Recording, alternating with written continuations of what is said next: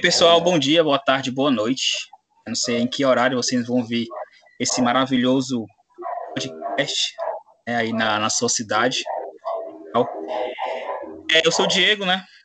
Vocês estão ouvindo aí sons de cachorro, mas é assim mesmo, um ambiente assim mesmo. Eu sou o Diego, né? Preto jovem, professor de geografia, morador de periferia, né? E esse primeiro episódio aqui desse nosso maravilhoso podcast suburbano, né? Tudo mais, eu decidi aqui conversar, né, com duas pessoas negras, logicamente, maravilhosas, certo? A gente vai ter um papo, um bate-papo em Rocheda sobre literatura negra e cinema negro, né? Tudo mais. Para saber se isso existe mesmo, se não é só invenção da nossa cabeça, né? Como a Terra plana. Lembrando que a Terra não é plana. Então, se a Terra não é plana, então quer dizer que existe toda essa diversidade no nosso mundo certo? Como por acaso, gente, racismo existe e racismo reverso não existe, entendeu? Então, se a Terra não é plana, não existe racismo reverso, certo? Pessoas brancas, tudo mais. E para a gente começar esse bate-papo, eu chamei duas pessoas lindas e maravilhosas. A primeira, essa preta maravilhosa, professora, igreja estudante, a Marina, certo? Ela está aí nos ouvindo já. E, o segundo, e a segunda pessoa, esse negro maravilhoso, né? é o Matheus, que não é o Matheus Abelli, mas sim o Matheus da Serrinha, certo? Esse negro maravilhoso que é preto e também professor, certo? Duas pessoas maravilhosas que eu conheci aí na, nas minhas andanças né, por Fortal City em 2019. Que bom que, que a vida né, deixou que a gente se encontrasse, né? 2019, inclusive, não tinha coronavírus, que saudades as nossas aglomerações, certo? E eu não vou apresentar eles porque nada mais interessante do que os próprios, né? Ele e ela se apresentem, né? Então, por favor, Marina, por favor, Matheus, quem são vocês, né? Conheço, mas acho que tem pessoas que não conhecem e tudo mais. Vamos lá. Começar dizendo que 2019 eu nunca critiquei, viu? Foi um ano. Conheci Diego, conheci diversas pessoas. Mas agora só saudades. Até breve. É, me chamo Marina, Marina Ferreira Maia, Luísa Marina, tenho vários nomes. Sou estudante de literatura, curso letras na Universidade Federal do Ceará. Sou professora, é, faço bolos, eu tenho cozinho, tenho diversas habilidades, diversas atividades que eu desempenho ao longo da minha vida e ensino um pouco de cada, de cada coisa, né, de cada uma dessas habilidades sempre que eu posso. Estudo literatura, como eu falei, estudo literatura negra, estudo branquitude, é, estudo branquitude na literatura, que são temas que, que eu comecei a perceber através de incômodos, então também sou uma pessoa muito incomodada. Gosto muito de estudar. que mais? Eu acho que por hora é isso. Sou de Candomblé, recentemente conhecendo né, esse mundo incrível e essa nova perspectiva de vida, né, esse, esse modo de vivência. E é basicamente isso. Minha vez então, né? É, sou Matheus Ferreira, nas redes sociais eu sou só o Ferreira Maia, né? É, sou estudante de letras também da Universidade Federal do Ceará, professor, como o Diego já disse, membro da revista Negra Trama e do, da Jornada de Ações Negras. E, para além disso tudo, eu estudo e aprecio o cinema, né, que é a minha linha de pesquisa mais ampla e tal. E assim como a Marina, né, a gente parte desses incômodos todos aí que a gente vai sentindo nessas na presença e na ausência dos negros nessas artes, né? E acho que por hora é isso também. Massa, massa. E é interessante, né? Porque, é, como eu falei anteriormente, conheci os dois aí nas minhas andanças, né? Por Fortaleza. E uma das coisas que eu acho interessante, além deles dois serem maravilhosos, é as pesquisas que eles desenvolvem, né? E tudo mais. O Matheus aí e a Marina. E aí, para a gente começar esse nosso bate papo e tudo mais, da gente tentar aí é, é, deixar bem mais evidente a importância né, de ter uma, uma literatura negra e também um cinema produzido por a gente, né, pelas pessoas negras e tudo mais. E aí queria começar a perguntar aí pro Matheus, né, tipo, como é que se deu aí esse interesse dele de pesquisar sobre cinema negro e tudo mais, tipo, que tipo de questionamento e e que, que o pessoal fala? Ah, Matheus, tu pesquisa cinema negro? Tipo, que, que pra, quê? Pra quê? Tipo, tudo mais. Então, né, como tu já tinha falado antes, inclusive bem interessante isso, né, que é, o cinema, essa, essa questão das artes negras, é, é, é, muito doido porque a galera fica sempre nessa, nessa noia aí de dizer que a gente, primeiro, né, o, o que surge é a ideia de que não, você não precisa separar em arte negra, branca, amarela, pessoal vai falando isso, como se a arte fosse uma coisa só, e ela não é porque a expressividade artística ela acontece de formas diferentes, né? Então, a, a, minha pesquisa sobre cinema negro, que ela se ramifica em diversos é, lugares diferentes, né, para diversas áreas diferentes, ela acaba sendo uma é, pesquisa que parte, como falei antes, de um incômodo, principalmente em relação a como esse negro ele é representado no cinema brasileiro, né? E aí uma das coisas que mais vem me chamando a atenção, eu acho que tem várias coisas, né? Mas acho que o que me chama a atenção ultimamente é principalmente a percepção desse negro dentro do cinema é, brasileiro sendo um cinema diferente do cinema norte-americano e por muito, e para muitas pessoas é tido como sendo um cinema progressista, né? Porque a gente tem toda uma influência aí do cinema brasileiro que não é por muito tempo se fundou mais por uma perspectiva europeia de cinema, né? aquela perspectiva toda é, progressista, falando sobre diversos temas, não sei o quê. E aí a, a gente acredita que esse cinema, um cinema de traços multi, né, multiculturais e tudo mais, ele vai refletir, teoricamente, essas problemáticas, né, como devem ser refletidas numa, numa expressão artística, e não acontece, né. O cinema brasileiro, inclusive, nas leituras que eu tenho feito, é um dos cinemas mais problemáticos enquanto sua questão racial, né. Tem uma, um levantamento, inclusive, que o Josito vai fazer, e que ele vai dizer que no Brasil, nós temos aproximadamente aí, né, por alto, ah, se eu não me engano, são é, 4% de diretores e diretoras negras produzindo cinema. Sendo que desses 4%, eu acho que 4%, acho que só 1% é, é de diretoras negras, né? Então você tem, são muito poucos produzindo essa arte, esse tipo de arte no Brasil. E aí, quando se produz, a gente pouco escuta falar, né? Falar nisso, porque eu tava falando um, um texto aqui, inclusive da, da Bell Hooks, né? Ela vai falar sobre como, como, é, como é a visão da gente, né? Como é que esse cinema, sem ser o cinema negro, mas cinema na forma geral, como é que o cinema ele se enxerga a gente, né? Como ele projeta a gente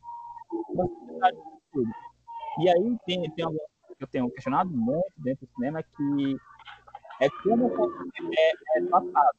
Sempre é uma, é uma história, pelo menos últimos filmes que eu assisti, né? Sempre é, é um tipo da gente sofrer, sofrer, sofrer, é que aguentar, aguentar, aguentar, aguentar, e que a gente não tem muito de, de alegria na narrativa. Liga? E aí é, é, é, é uma coisa assim também, tá ligado? Porque eu vejo que a é. gente tanto em alguns filmes que a gente, pô, cadê? Será que esse personagem tem um pingo de, de alegria e fica sempre na atenção? É. Agora, eu acho, eu acho que daí parte duas coisas, duas perguntas importantes que a gente precisa fazer, né? Primeiro, é uma, uma pergunta que correu, que ultimamente tem corrido por todo lado, né? Que é, é a, a ideia da representatividade. Se representatividade importa ou não importa, né? E eu sempre, eu sempre digo que, ela, obviamente, a representatividade ela importa porque é a, a representação ela constrói o imaginário das pessoas, né? Agora, eu pergunto, quem é essa representação? Ela acontece como? Porque para mim não significa absolutamente nada se você tem uma pessoa preta na protagonista de um filme, mas esse filme é dirigido, produzido, roteirizado, montado por pessoas brancas. Não, para mim não, não mudou absolutamente nada, entendeu? É uma voz negra, é, desculpa, é uma personagem negra, mas a voz dela, para mim, ainda é branca. Então, nesse nesse ponto, a representatividade ela importa, importa. Mas como é que ela está acontecendo no cinema brasileiro? E aí vem essa é a segunda pergunta, né? O como o cinema brasileiro representa as pessoas negras? E aí eu penso que um cinema que se diz tão avançado e que reclamou por diversos anos a falta de, de premiações para seus filmes, ele precisa rever como é que ele fala sobre os povos que passam por ele, entendeu? que constroem realmente a população brasileira. Por exemplo, eu sempre faço esse levantamento desses dois filmes que eu fico assim. Às vezes a gente pensa, né, que esses problemas eles são sanados, mas tipo, em 2015 tem um filme chamado é, não, o amor. Não, não é história de amor durar pelos é outro. É, ninguém amou ninguém por mais de dois anos. Ou três anos. Esse filme é de 2015. Aí, nesse filme de 2015, você tem uma personagem preta, uma mulher, que ela é uma empregada e sofre, e sofre é, com um preconceito que a patroa tem contra ela, né? Um racismo diário e tal. E aí, olha como é que o diretor do filme faz para essa vingança acontecer contra o racismo da patroa. A empregada seduz o marido da mulher e, e fica nua em determinado momento. É, inclusive, a única. Tem várias cenas de nudez no filme, mas ela é a única person... a atriz que aparece completamente nua. E aí ela seduz o cara branco para se vingar da patroa branca. Foge com o cara. Se liga? Então, 2015, você tem uma representação que é racial, que é tão antiga e tão, tão é, racista, que você, eu fiquei assustado. E aí, um outro filme, que acho que é de 2016, que é o Vazante, ou é antes, mas que vai 2016, né, de novo, a gente está aqui já nesse, já nesse século, década passada, você tem uma, um, um filme que conta a história de dois senhores de escravos, né, porque eles são senhores de escravos, eles são é, o senhor e a senhora que se apaixonam e decidem em algum momento que os escravos merecem ser, os escravos deles, né, merecem ser libertados. E aí é, é a ideia do branco salvador, né, vindo à tona, é, muitos negros no filme, no, no, filme, inclusive, são representados como se não tivessem é, possibilidade de, uma escapatória própria, né? Aquela ideia da luta abolicionista aconteceu só pelo branco. Então, para mim, acho que antes da gente começar a debater, porque já estão debatendo sobre representatividade no sistema brasileiro, a gente precisa falar sobre quem é que está representando esse como estão representando e quem são as pessoas que ainda, ainda estão querendo representá-los, entendeu? Então, quem está produzindo esse cinema? Para mim, tem muito negro aí sendo protagonista do filme, mas quem, quem é que está fazendo essa, esse protagonismo acontecer? Né? Quem está escrevendo as histórias e tal? E é, é para mim é muito foda assim. É, por, por agora, acho que é essa parte. É isso que eu Massa, massa. E aí, e, e aí eu acho, é um achismo, né? Tal.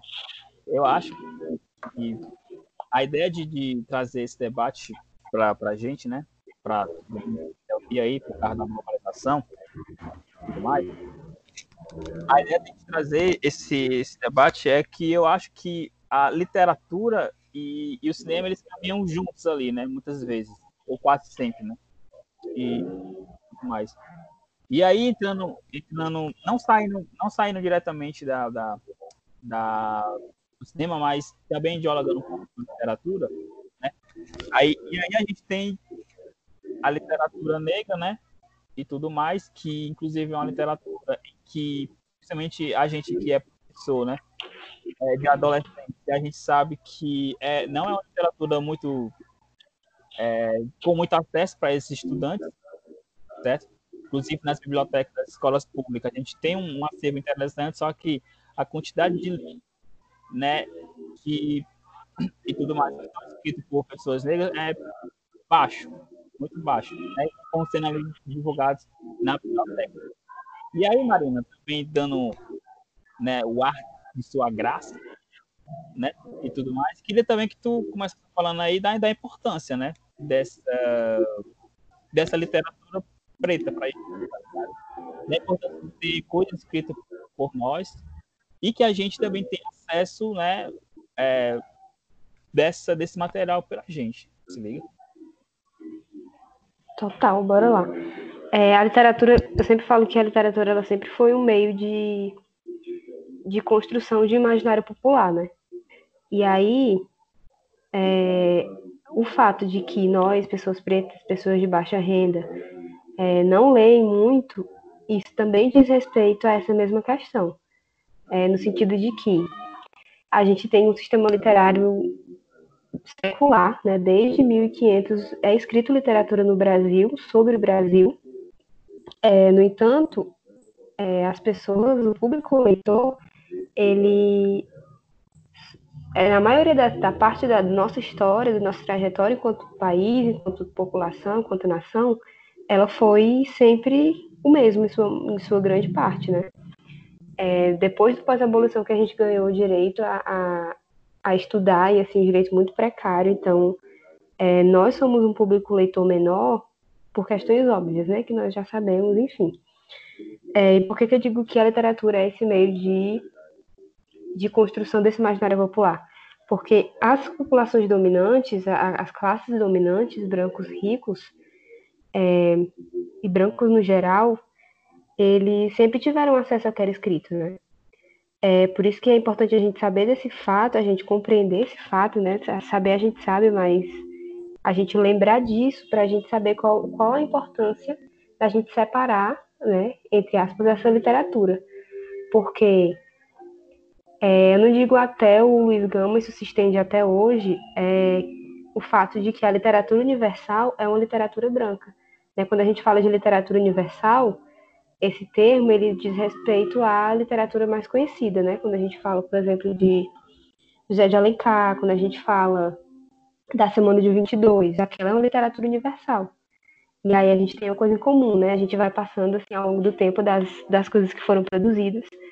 Toda a literatura universal, ela é escrita por é, pessoas brancas, né? A gente tem Clarice Lispector, a gente tem Raquel de Queiroz, é, aquele, aquele período lá do, do modernismo de 30, é, a gente pode dizer todas, estou pensando aqui, a gente pode dizer todos os escritores que escreviam naquele momento, apesar de ser uma literatura regional, ela passou a ser uma literatura universal, né? Então, o que é escrito na literatura brasileira que a gente conhece até hoje, tido como universal, tido como essa literatura é para todos, é uma literatura branca. Então, eu vi um, uma live da Conceição Evaristo agora na, na, no isolamento, na pandemia, se não me engano foi pelo Copten, inclusive, em que ela fala mais ou menos, né, foi a parte que eu peguei, que a literatura universal, ela não é suficiente, né? E aí a gente pode até entrar num conceito muito interessante do afrofuturismo, que a gente, nós três estamos estudando agora, é, que é uma indagação, né, um questionamento. Se a literatura universal ela não fala sobre o negro da forma com, de, né, de maneira responsável e tal, é, que universo é esse? É, que universo é esse que a literatura universal sabe falar? Né? Porque se é universal, ela fala de tudo. Né? A literatura comum, a literatura que serve para todos, ela diz falar de tudo, mas ela fala sobre o único público. Então, partindo daí, é, também trazendo isso que a gente está estudando sobre a, o afrofuturismo, é, ser literatura negra, ser escritor de literatura negra, escritora, é, faz parte do nosso afrofuturo, né? No sentido de que a gente entendeu que o universo que eles estão construindo, que esse imaginário popular que eles estão construindo a partir da literatura brasileira, que foi durante muitos e muitos anos, durante muitos séculos, foi o único meio de entretenimento que as pessoas tinham, basicamente, né? E aí a gente tem o fato de que foram criadas as literaturas de folhetim exatamente para as pessoas se entreterem todos os dias, e todas essas literaturas falavam sobre eles. E aí, nesse sentido, a gente bota o branco como outro, como eles, né? Porque a gente não está se colocando nesse universo deles. Porque eles nos tiraram desse universo. E aí, é, podem dizer, por exemplo, que existia um negro sim dentro dessa literatura que é conhecida. E aí a gente retoma esse, essa discussão da representatividade é, a gente pode facilmente dizer que existia representatividade negra dentro da, da obra de Monteiro Lobato, né? Esse escritor tão é, questionado e tão complexo, né? Tão, enfim, é, a gente tem representatividade dentro dele, né? Inclusive ele tem um livro chamado, se não me engano, é Os Negros, tem outro livro de contos chamado Negrinha, e na, em quase todos os contos tem personagens negros daquele período. Só que qual o problema aí? Né? Ainda o que o Matheus falou sobre quem está escrevendo, quem é que ganha com isso, é, como está fazendo, é, principalmente o como, né? É, existem esses personagens, mas esses personagens eles têm uma perspectiva de construção que para o público negro não é nem um pouco positivo, né? Então, é, a literatura negra ela surge e ela é necessária para a gente criar nosso próprio universo, para a gente criar nossa própria voz, porque depender deles nunca rolou, né? Na literatura principalmente. Então, é, a gente vai ter essa disrupção, né, essa quebra dentro desse sistema de literatura universal e a gente vai criar o nosso universo ali dentro. Por isso que é tão importante a gente chamar de literatura negra, né, porque ela é além do universo. Sei se eu falei muito, eu empolguei, mas, Não, mas é ser. isso. É, mas é isso que eu tô falando aí, né? Que, que essa literatura negra é importante porque é, é para além, né? E tô falando até me porque é, é muito isso, porque para além de que tipo de, de, de, de que tipo de personagem negro está sendo representado, seja no cinema, seja na literatura, é importante saber quem é que está escrevendo. Se é uma pessoa preta que está escrevendo, negra ou negro, a gente vai entrar literalmente de cara no, no personagem, no, no, no, personagem do livro, no personagem da, do cinema. Porque a gente sabe que ali tem uma história para além daquele universo ali, daquela tela, daquele, daquelas páginas. Porque ali a gente vai saber, a gente vai saber e vai entender. Se liga? E é, e é um lance que só a gente sabe. Vai ter é é, do que é aquilo, né? Do que é ter uma pessoa escrevendo sobre a gente, da gente, uma pessoa da gente escrevendo sobre a gente mesmo, certo? E aí, pra... vai, pode falar, Maria. É, e aí é estranho porque eles sabem, né? E aí é, é ridículo a gente é, reivindicar a importância da literatura negra e eles vão e dizem, ah, mas por que isso, né? Isso não faz sentido nenhum porque é, é segregação, né? Racismo reverso, vocês quererem reivindicar uma literatura só para vocês.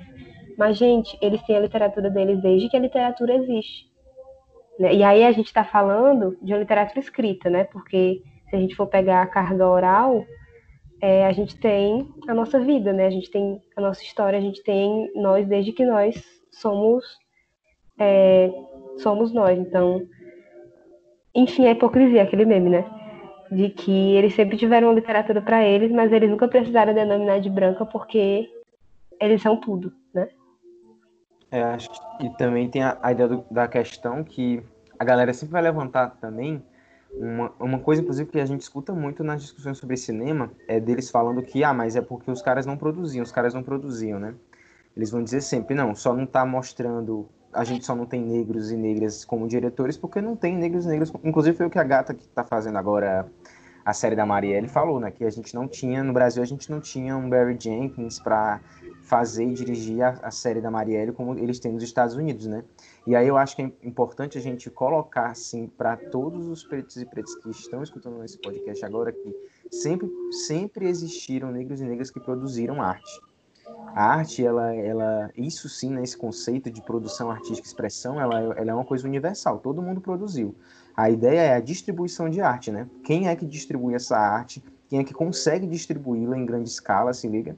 Eu trago muitas. Para mim, hoje no Brasil, a gente tem dois nomes que são grandes diretores, que é a Glenda Nicásio e a gente tem o, é, o Gustavo Novaes, eu acho. Eu vou lembrar o nome dele direitinho, a gente pode André falar no podcast dele. André Novaes que e, e, são dois diretores incríveis, negros, mas que em momento algum foi lembrado, né? Eles são lembrados nessas grandes produções agora. O primeiro, inclusive, o primeiro diretor que vai é, conseguir uma grande renda para fazer um filme sendo preto é o Jefferson Day, que vai dirigir um filme sobre o Luiz Gama, né? Se eu não me engano. E aí eu fico, eu fico muito. É, esse discurso para mim é um discurso que já tem que ser ultrapassado, né? De dizer que, ah, mas é porque eles não produziram. A gente sempre produziu, mas a ideia é, de, é que a gente nunca teve possibilidade de distribuição, principalmente nesse cinema brasileiro que se apega àquela ideia de que não existe racismo, né? E por isso, então, tudo é plural demais e a gente não precisa se preocupar em, ah, porque não tem negros dirigindo. Aí vem o Joelzito de novo, que é um cara importantíssimo nessa discussão, ele vai dizer que o cinema brasileiro talvez seja hoje uma das... É, uma das instituições mais racistas do Brasil, né? Assim, descaradamente racista. É, e aí outra coisa que eu queria falar também é que sobre essa questão do imaginário que a Marina falou há pouco tempo, né? É outra, outra discussão também que muitas vezes a gente vai trazendo, que as pessoas vão falando sobre, ah, é importante mesmo esse debate sobre é, representação cinematográfica, representação literária, a como o Monteiro Lobato influenciou a geração. Será que ele influenciou desse jeito, essa, essa grandiosidade que, que dizem que ele influenciou mesmo, né? Eu, eu lembro sempre de um exemplo que acho que todo pesquisador negro de cinema vai usar esse exemplo para é, mostrar o seu ponto, né? E é importantíssimo que a gente tem em 1900, 1919 a 1912, acho que 19 por ali, não vou lembrar a data exata, a produção do Nascimento de uma Nação, né? Que é o, o filme que, no, acho que todo mundo deve saber que antes desse filme a Ku Klux Klan começou a ser desestabilizada, ela inclusive com, ia, estava começando a ser vista como uma célula perigosa nos Estados Unidos, ia ser des, desmantelada. Depois do surgimento de uma nação, esse filme ele a Ku Klux Klan renasceu, né? Tem um pessoal que diz que eles não usavam os capuz, o, o capuz branco e começaram a usar depois que o filme foi lançado. Então, você, o, o que esse filme fez, o, o que esse filme conseguiu fazer no imaginário dos norte-americanos é um negócio, assim, absurdo, de, de, de, de destrutivo, entende? E aí acho que a gente nunca parou para realmente, assim, além dos pesquisadores e pesquisadoras negros, para ver aqui no Brasil quem foram os caras responsáveis por, por, fazer o que o Griffin fez com o surgimento de uma nação, né? Então, outro questionamento que eu levanto. Quem quais são as nossas obras que equivalem ao surgimento de uma nação aqui no Brasil, né? Da hora. Bem, bem, bem lembrado, bem pensado. Porque principalmente, principalmente na, na, na e acho que isso, penso não, acho não, penso que isso é, um, é uma é uma crítica que tem, tem que ser lançada mesmo, inclusive para todas as ciências, porque se a gente está vendo isso literatura e dentro do cinema que coisas estão sendo produzidas pela gente, né? Só é, sempre, sempre, sempre. E pegando, puxando, puxando não, dando um exemplo aqui da, da, da geografia, né? A gente vai a gente vai ter também essa mesma problemática, né? De tipo, ah, mas quem é que vai falar sobre o assunto X e assunto Y? Sendo que tem geógrafos e geógrafas negras que tratam sobre esses mesmos assuntos que, que os brancos já tratam, né? Como, por exemplo, eu estou trabalhando as questões de território, do território negro dentro aqui do, do Parque dos Irmãos, né, sobre a cidade, como a cidade se configura, sendo que a maioria do, dos livros, dos textos que eu estou lendo para fazer a, a, minha monografia são brancos, certo? São brancos e sendo que quando eles tratam da, da, da questão da, da, da segregação dentro da cidade, eles vão tratar praticamente um pouco, né, mas praticamente sobre a questão da, da, da, da classe social, né? De pobres. Sendo que, se a gente pegar somente a questão da classe, é complicado, porque a maioria dos pobres são quem? Somos a gente. Quem mora, a maioria, a maioria que mora nas periferias. A periferia tem uma cor bem nítida e tudo mais. E aí, né, é uma, uma, uma problemática que ela vai se é, perpassando vários outros, outros campos da, da, do, da ciência, da, do conhecimento e tudo mais. E aí, a gente já está aí com meia hora né, de, de, de, podcast e quando a conversa é boa, a gente não percebe a, o, o, né? E aí, que pena, aí que pena mesmo, o coronavírus se saia, está atrapalhando nossos rolês, né? Que, que pena, porque seria interessante massa a gente estar tá, o quê? Todos nós três e mais algumas outras pessoas reunidos com uma garrafa de cerveja alguns petiscos, né? Tudo mais conversando sobre isso, tá ligado? Tipo, seria seria massa. E aí pra gente, infelizmente, indo caminhando aí pro, pros finalmente, mas, né, nada impede da gente ter essa conversa sobre esse mesmo assunto mais à frente. E aí, a gente encaminhando pra, para um, um né, eu queria que vocês falassem, tipo, dessas novas perspectivas, eu sei que acho que vocês já trataram dessas novas perspectivas, mas o que vem de futuro para esse cinema e para essa literatura negra? Se liga, porque eu, por exemplo, eu tenho incentivado muitos dos meus alunos e alunas negros que escrevam. Ah, professor, mas eu não sei escrever. Meu filho, meu filho, minha filha, apenas escreva no papel que você está assistindo naquele dia, naquele momento, naquela hora.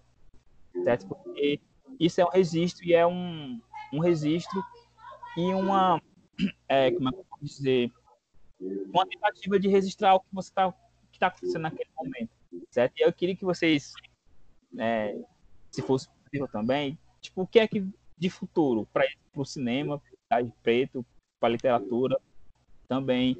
E só para estar registrado, vocês dois aqui, eu, eu para mim aí, Diego falando, minha opinião mesmo, que vocês dois são tipo referências assim de literatura de pessoas negras que escrevem textos maravilhosos. Que eu, e eu acho, né, eu penso que tem que ser lido por todos os negros todas as negras, se liga.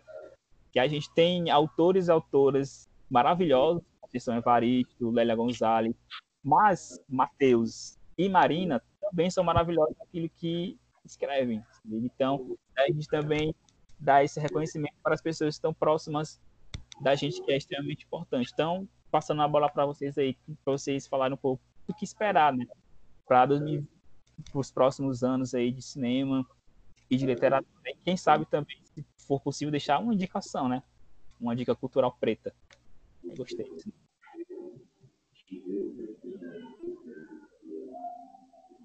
Pode ir, Matheus.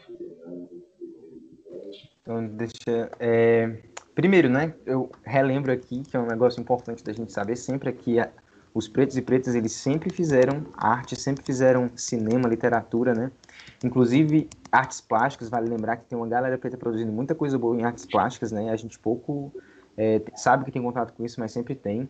É, eu lembro de uma fala que uma professora fez num curso que eu fiz sobre cinema, inclusive preto, que o cara perguntou para ela, né, mas professora, com tanta dificuldade assim, como é que a gente faz? É, onde a gente acha recursos e ideias para fazer esse cinema acontecer?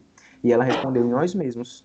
A gente sempre fez cinema nesse país, ele pode nunca ter chegado, mas a, a resposta para essa pergunta ela está em nós mesmos, né?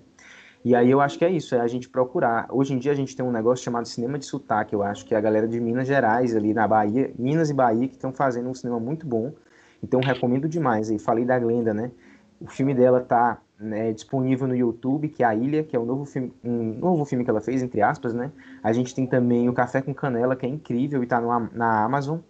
É, aqui em Fortaleza, não sei se já está disponível esse filme, mas a gente tem o filme do Leon, é, que é o Cartuchos de Nintendo, que é incrível esse filme também. E aí, é, é, no cinema, a perspectiva que eu tenho, né, é que a gente, a gente tem conseguido compartilhar o Café com Canela, inclusive ele está chegando para muita gente, eu acho isso maravilhoso.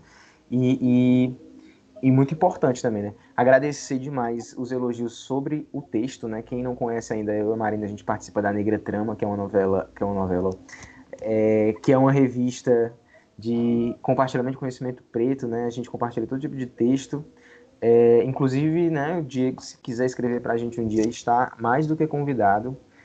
E acho que é isso. Eu acho que o, a ideia da gente é. Porque, inclusive, a ideia branca é de que tudo que é bom é novo, né? A gente sempre. Os brancos, eles sempre têm que contrariar o que veio antes deles, porque nunca funcionou, e buscar o que tem depois, né? E acho que a gente tem que. A gente não, nunca teve essa lógica. Por isso que a gente constrói tanto essa ideia do, da ancestralidade, né? Então, acho que a, a minha perspectiva sobre cinema preto é. Ah, o futuro é muito bom, mas a gente sempre teve muita coisa boa, né? Então acho que a gente precisa também procurar essas referências que já passaram entre nós. Jefferson D, é, Zosmo Bubu, incrível, sabe? É, Joãozito, João Rufino dos Santos, junto com a, é, várias, várias é, atrizes né, negras, inclusive maravilhoso um, um, filme no YouTube que tem que chamar O Dia de Jerusa, se eu não me engano, posso passar os links depois, mas é isso, acho que a gente precisa construir esses cinemas e saber, e saber dos cinemas que já foram construídos antes, né? É isso aí. E aí, como o Matheus, Matheus falou, a gente não consegue, para nós, né, pessoas pretas, o nosso famoso sankofa, que é que eu carrego sempre, que a gente não, não pode fazer nada para frente se a gente não olhar para trás. Né? E é diferente do, do da lógica ocidental, olhar para trás não é retrocesso, né? Porque o nosso passado, quanto mais para trás, mais próspero. Né? O problema foi é, foram eles, né? O problema é o outro. E aí, pensando nisso, é, eu penso que também o, o futuro da literatura é o que a gente está fazendo hoje, né?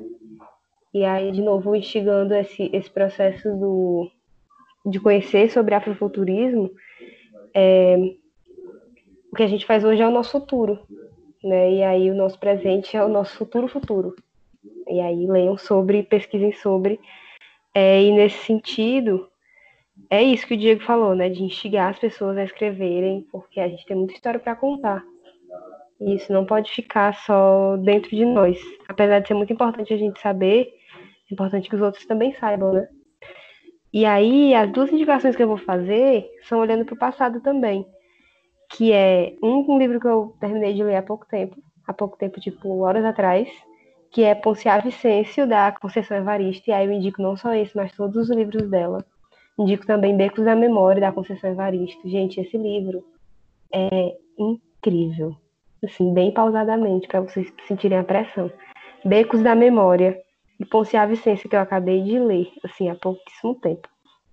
E outro que eu vou indicar, para vocês já ficarem ligados nesse nome, que vai ser relançado e reeditado agora, espero que mais breve possível, é o Oswaldo de Camargo. Ele é um escritor, e aí eu estou bem lá no sul, né? No sudeste, mas enfim. É, depois eu, eu compenso. É, o Oswaldo de Camargo, que é um, um autor de literatura, de crítica literária e também de diversas outras questões, é, que é um autor preto, ele tem 82 anos, acho que agora é 83, ele fez aniversário esses dias, e ele escreve novela, escreve contos, escreve poesia, ele é incrível, incrível. E aí alguns dos livros dele vão ser reeditados nesses dias. Então eu acho que esse aqui vai ser o nosso futuro também. Né? Então a narrativa, reconhecer o passado, reconhecer o presente, para que a gente possa se, se levar ao futuro. E aí outra coisa que eu queria deixar aqui pro, de polêmica é que, pro Diego aí, né? Que é o podcast dele é, que esses dias eu vi muita gente criticando que a gente fala muito sobre o autor preto e pouco sobre a autora preta, né? Que a gente deve, é, sei lá, tentar usar só autoras pretas, não que isso seja ruim, pelo amor de Deus, né? Pelo amor de Oxalá. Mas é que eu, eu pessoalmente não vejo problema nenhum em usar autores pretos, é, porque para mim, é extremamente fora da, da ordem ocidental e fora da ordem que foi posta para a gente que um homem preto tenha reconhecimento é, intelectual, entende? Então, quando eu me pego escrevendo e tenho todas as minhas referências de autores pretos homens, eu, eu sinceramente não vejo problema nenhum. Né? Então, deixo aí para vocês esses dois, é, Conceição e Oswaldo de Camargo, para vocês pesquisarem e também se apaixonarem por eles polêmico, mas é isso, né? Acho que aqui ninguém vai ser cancelado. Inclusive, é uma coisa a se pensar, a política do cancelamento, né? Se a galera é.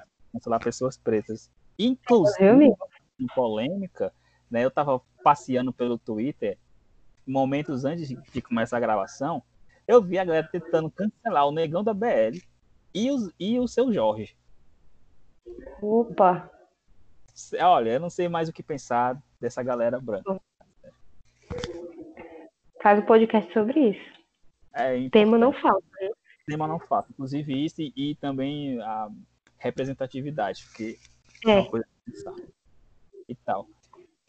E aí, galera, eu acho que é isso, né? Pelo menos uma parte desse, dessa nossa conversa, porque em 40 minutos de, de, de conversa, eu acho que a gente tem muita coisa para falar ainda sobre esses assuntos porque, como a Marina falou, o assunto não falta, inclusive sobre esses dois é, assuntos, inclusive.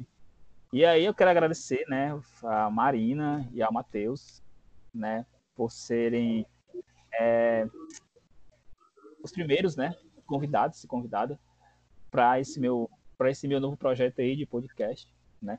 Espero que eu não pare, né, igual a todos os outros projetos que a gente faz na pandemia, né, a gente idealiza coisas acaba parando, mas eu acho que isso vai dar certo.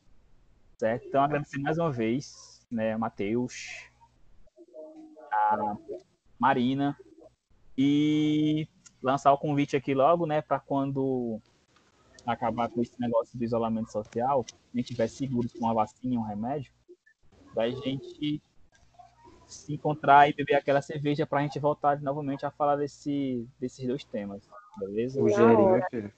E você se ajeite para escrever para Negra Trama, pelo amor de Deus. Dia de terça e sábado a gente lança texto, hein? Tá certo, tá certo. Eu vou tentar produzir um aqui e aí eu falo com vocês. Vai dar certo. Eu quero dizer que cabe um parte 2. Quero dizer também que é, que espero que seja logo esse litrão, porque eu já não aguento mais. E é isso. Isso. Muito obrigado, galera. Vai dar certo. certo. Já deu certo, já deu certo. Eu sou muito tua fã, cara. De verdade. Eu sou fã. Demais. de vocês dois. Vocês são maravilhosos. E olha, pra, pra finalizar, e olha que como a Mariana falou do Sankofa, né? Olha como é interessante. Né? A mãe desse, dessas duas pessoas maravilhosas foi minha professora no ensino fundamental, né? Então, eu amo essa história. Então, ligação ancestral maior do que essa, assim, gente, não, não tem. Certo? Tava lá, tava lá eu em 2004, né, Dona Silvana, inclusive beijo pra Dona Silvana, sendo minha professora lá no fundamental, né, aí ano passado, 2019, chego na UFC, né, para uma reunião da Jan, inclusive, né, conheço a Jan, muito importante. Tá lá, chego lá pra... Chego lá e essa pessoa é conhecida. Eu vou olhar aí, peraí, você foi minha professora, não foi? Fui. Ah, lá no Matos. É isso. Mas ela era um maravilhoso aluno, viu? É, tudo conflui, as confluências da vida. Silvano mandando muito. Doutrinando mesmo, me doutrinou legal. Formação, viu? Os três aí. Ei, muito massa, muito massa, galera. Valeu. Boa noite. E as cuidem e guiem vocês. Valeu pelo convite, mano. Valeu. Axé pra nós. Axé.